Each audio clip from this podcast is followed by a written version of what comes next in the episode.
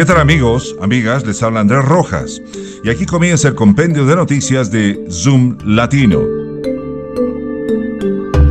Los fiscales de la Cámara concluyeron dos días de argumentos emocionales en el juicio político de Donald Trump. Esto ocurrió hace pocas horas, insistiendo en que los manifestantes que ingresaron de forma violenta al Capitolio creían que estaban actuando bajo órdenes del presidente de detener la elección de Joe Biden.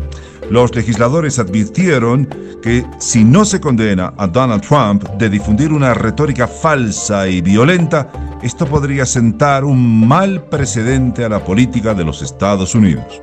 Los fiscales demócratas describieron en términos severos y personales el horror al que se enfrentaron el pasado 6 de enero.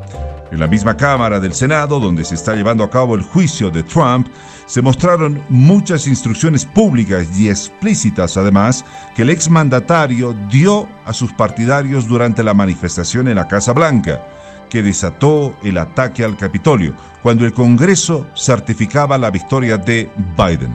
Recordemos que cinco personas han muerto el pasado 6 de enero. Y recordemos también que este ataque ha dejado mal parado a los Estados Unidos, a su historia, a su imagen.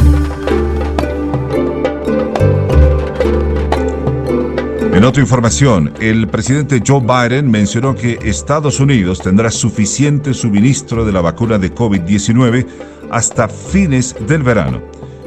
Ofrece más de 300 millones de dosis de vacunas a los estadounidenses. Joe Biden hizo el anuncio en el extenso complejo de los Institutos Nacionales de Salud en las afueras de Washington, mientras visitaba a algunos de los principales científicos del país en la primera línea de la lucha contra la enfermedad. El presidente recorrió el laboratorio de patogénesis viral que creó la vacuna COVID-19, ahora fabricada por Moderna, y que se está implementando en los Estados Unidos y también en otros países. A propósito del COVID, el Centro para el Control y la Prevención de Enfermedades publicó una nueva investigación que se ha encontrado, atención, que usar una máscara de tela sobre una máscara quirúrgica ofrece más protección contra el coronavirus, al igual que hacer nudos en las orejeras de las máscaras quirúrgicas. Estos hallazgos han generado nuevas orientaciones sobre cómo mejorar el ajuste de la mascarilla en un momento de mucha preocupación. Esto a raíz de las variantes del virus de rápida propagación. Para una protección óptima, la CDC, este centro, afirma que se asegure de que la máscara se ajuste perfectamente a su rostro, a su cara, y que elija una máscara con al menos dos capas. En economía, una lamentable noticia, y es que los pronosticadores del Congreso han proyectado un déficit federal de 2,3 billones de dólares este año fiscal, incluso sin los 1,9 billones adicionales en gastos que ha propuesto el presidente Biden. Eso significaría un déficit menor que el récord de 3,1 billones en el año 2020, según el pronóstico emitido por la Oficina del Presupuesto del Congreso en las últimas horas. Pero a 2,3 billones de dólares la brecha presupuestaria en el año 2021.